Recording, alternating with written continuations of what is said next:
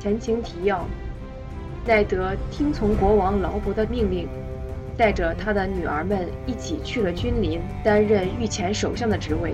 而伊里昂·兰尼斯特则跟私生子琼恩·雪诺一起去了北境长城。奈德的小儿子布兰则因为意外摔断了双腿，至今未醒。宴会结束后，大家各奔东西。接下来发生了什么事情？让我们拭目以待。凯特琳·奈德和两个女儿离开后的第十八天夜里。卢恩学士带着一盏写字灯和账本，来到布兰的病房求见。夫人，我们该清点账目了，他说。这样您才知道这次招待王室的开销。凯特琳望着病榻上的布兰，拨开他额间的细发，忽然察觉到他的头发长得好长，他得尽快找时间帮他修剪。卢恩师傅，用不着给我看账目。他告诉他，视线始终离不开布兰。我知道宴客的支出有多吓人，把账本拿走吧，夫人。国王的手下食量很大，我们得赶紧补充城里的存粮，以免……他打断他。我说过，把账本拿走，这些事交给总管去处理。我们没有总管了，卢恩学士提醒他。他就像只灰鼠，他心想。咬住了就不肯罢休。瓦尔随同老爷南下去了君临，以管理埃德大人的家务事。凯瑟琳漫不经心的点点头。哦，对，我想起来了。布兰看起来好苍白，他暗自思索，不知能否把病床移到窗边，好让他晒点早晨的太阳。鲁文学士把油灯安置在门边的壁龛里，胡乱捻着灯芯。夫人，还有好些职务要请您立刻决定。除总管外，我们需要一名新的守卫队长，以替代乔里的位子。还有新的马房总管。他的双眼倏地转去，紧紧盯住他。马房总管，他的声音如鞭子破空。老学士显然被吓了一跳。呃，是是的，夫人，胡罗也和艾德大人一起南下，所以。鲁恩，我儿子支离破碎的躺在这里等死，你却要跟我讨论一个管马的家伙？你觉得我在乎马厩里发生了什么事吗？你觉得那边发生的事和我沾得上一点边吗？如果杀光全城的马可以让布兰睁开眼睛，我会很乐意的亲自动手。你听懂了没有？听懂了没有？他低下头。夫夫人，我听得懂，但是这些只会等不。我来安排，罗伯道。凯特琳没听见罗伯的脚步声，但抬头就发现他站在过道里，定定地看着他。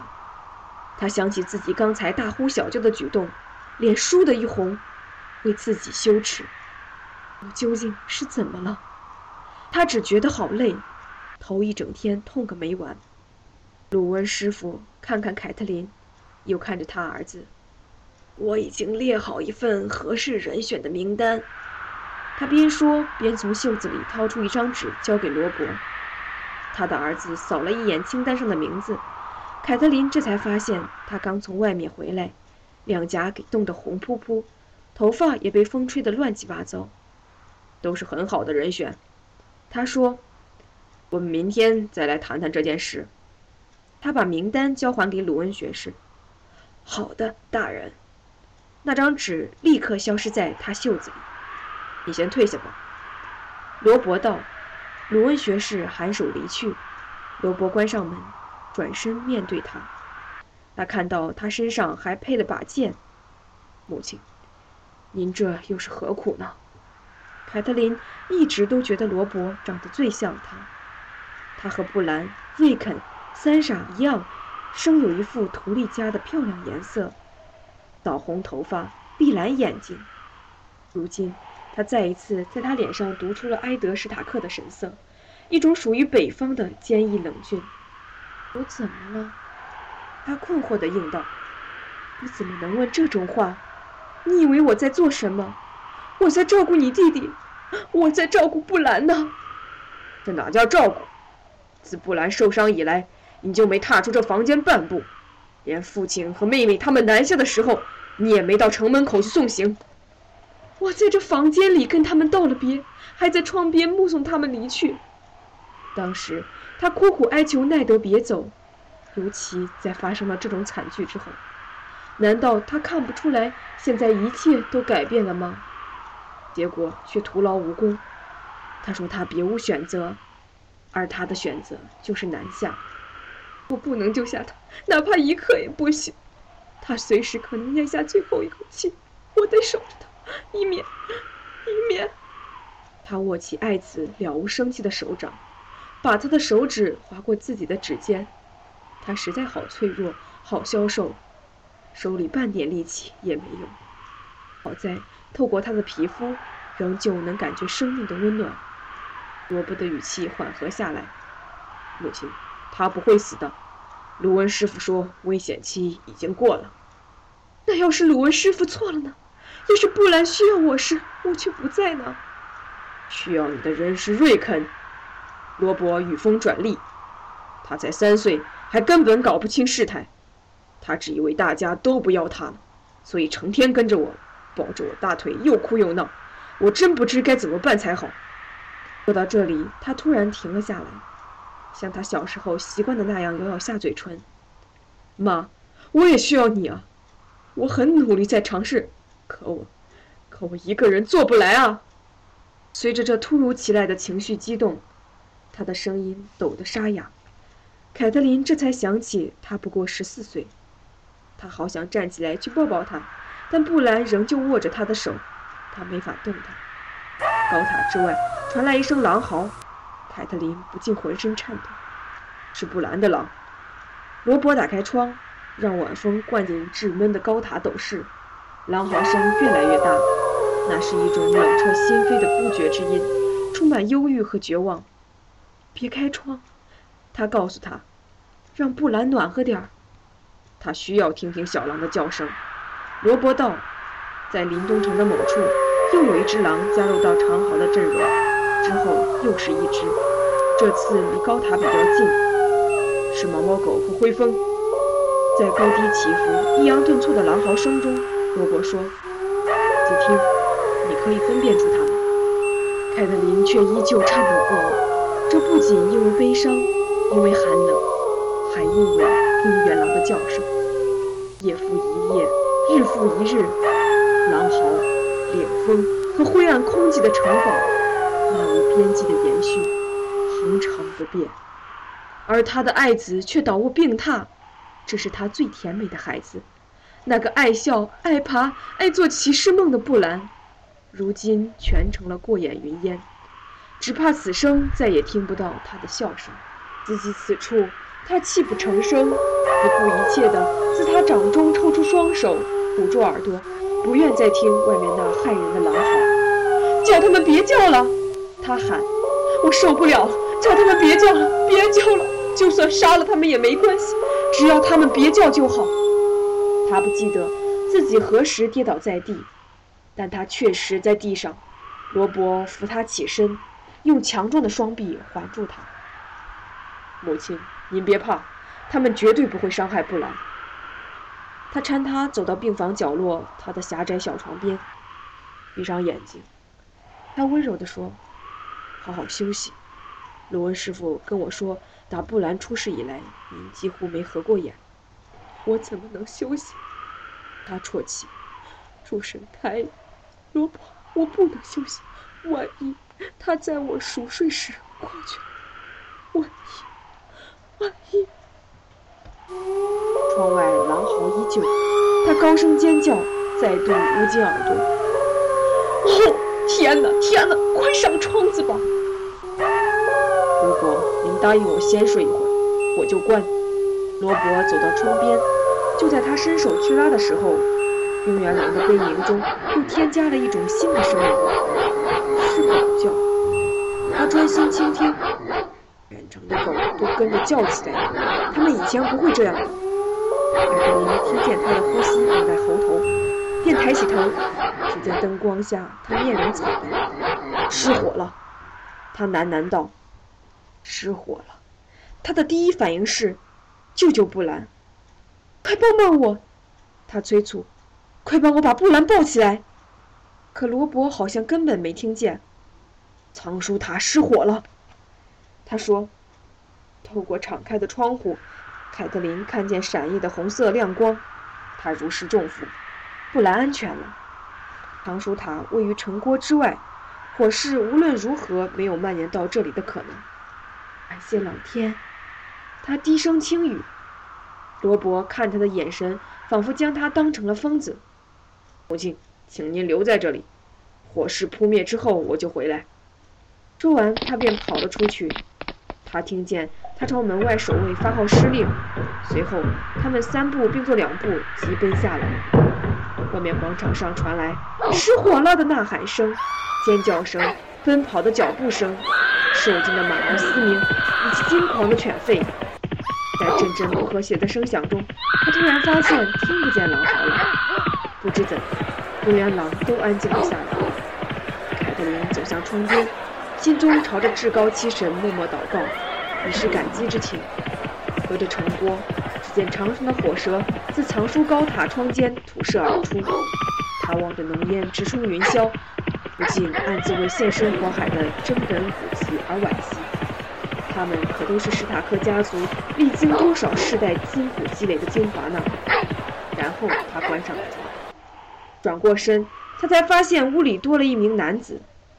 你不该在这儿，他阴沉的嘀咕。这不该有人。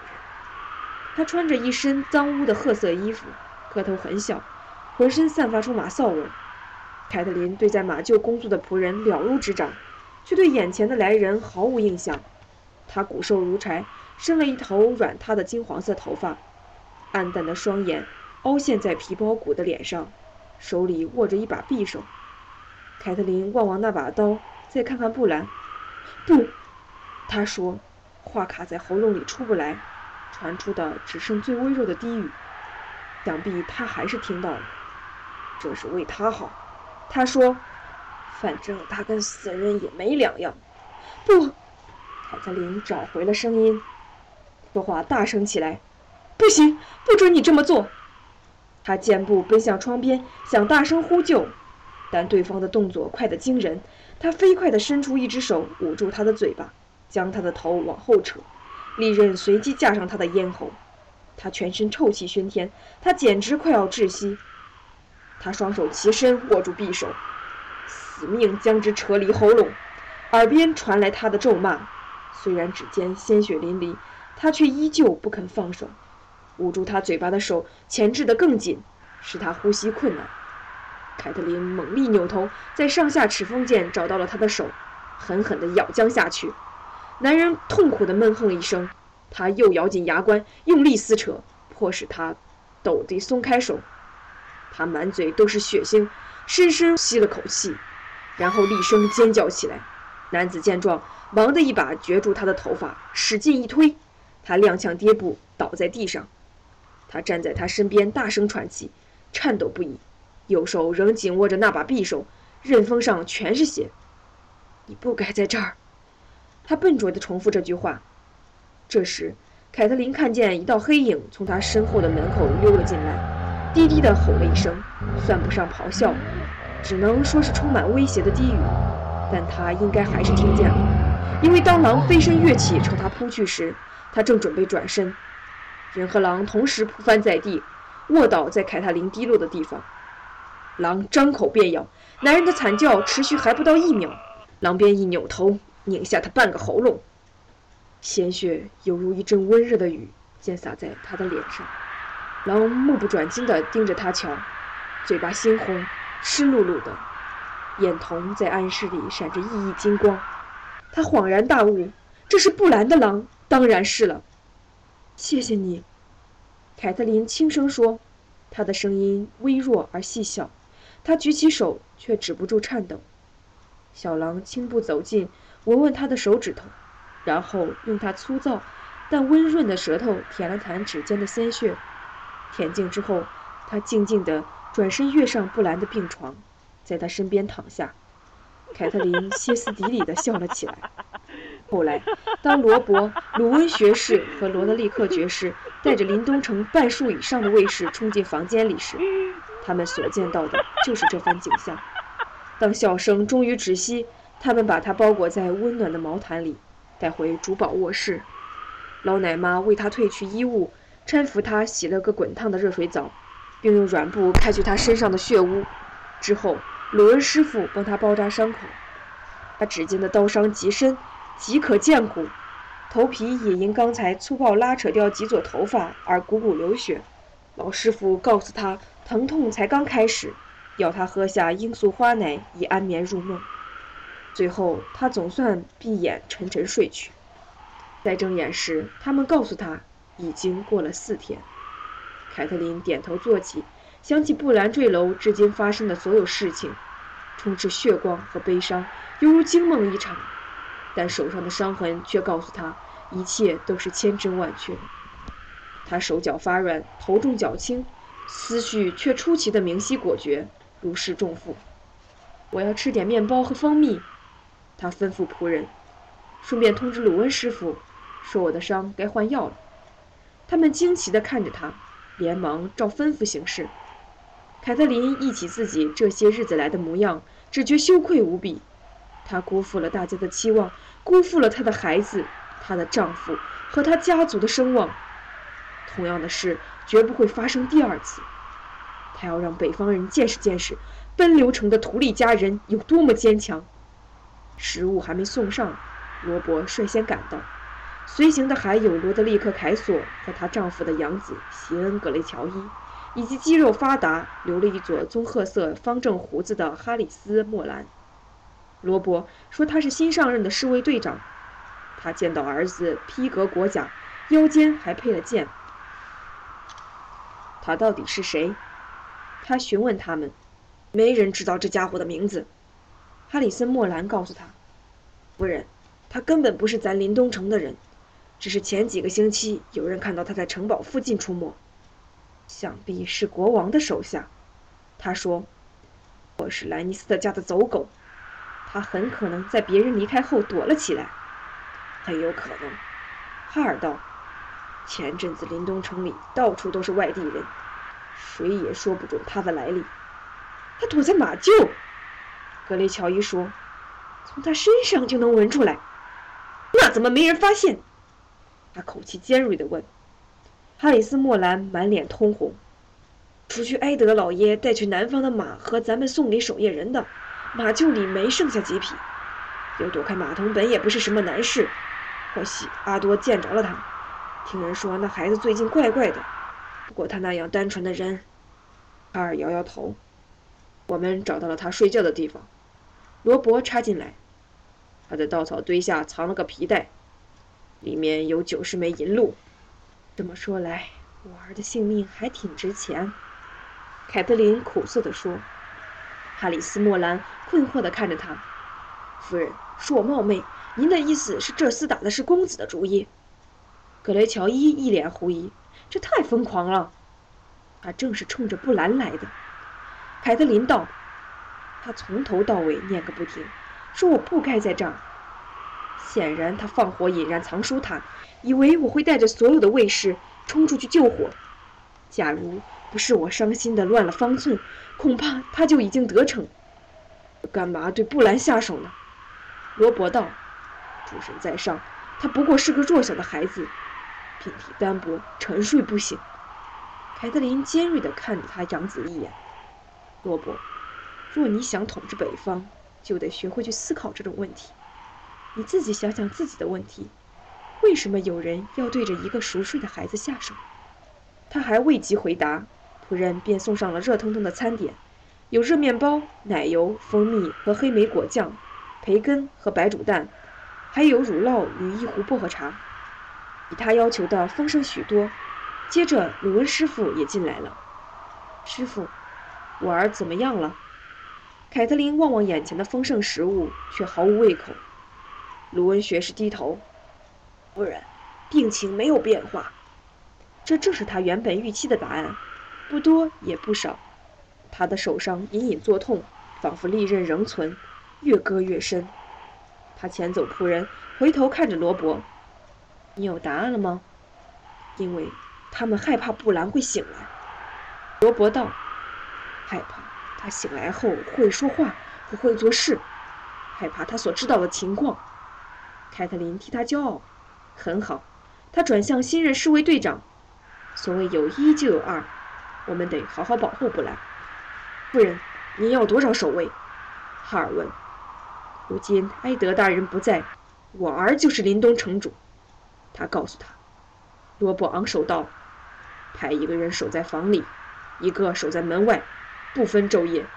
下面楼梯再派两个，未经我或我母亲的许可，谁也不准接近布兰。”是的，大人。现在就去办。凯特琳提议：“让他的狼也待在房间里陪他。”罗伯又补了一句：“对。”凯特琳说。然后又重复了一遍：“这样很好。”哈里斯·莫兰点头行礼后离开房间。施塔克夫人，侍卫队长离开后，罗德利克爵士问：“你有否注意到刺客行凶用的匕首？”当时我无暇细看，不过他的锋利我可以确定。”凯特琳苦笑着回答。“为何问这个？”刺客死时手里还握着那把匕首。我觉得以他的身份地位，不足以使用这么精良的武器，所以花了很长的时间仔细研究。刀刃乃是瓦雷利亚钢打造，刀柄材质则是龙骨。这样的武器不可能出现在他手里，一定是有人教给他的。凯特琳含首沉吟。罗伯把门关上，他眼神怪异地看了看他，随即照办。当下我要告诉你们的事，绝对不许外传。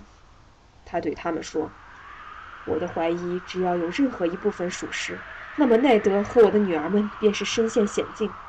消息一旦走漏，很可能就会要他们的命。因此，我需要你们宣誓守密。”埃德大人待我恩如生父，格雷乔伊道：“我誓不泄露今天所闻。”我发誓守密，罗恩学士说：“夫人，我也是。”罗德里克爵士应道。他望望儿子，罗伯，你呢？他点点头。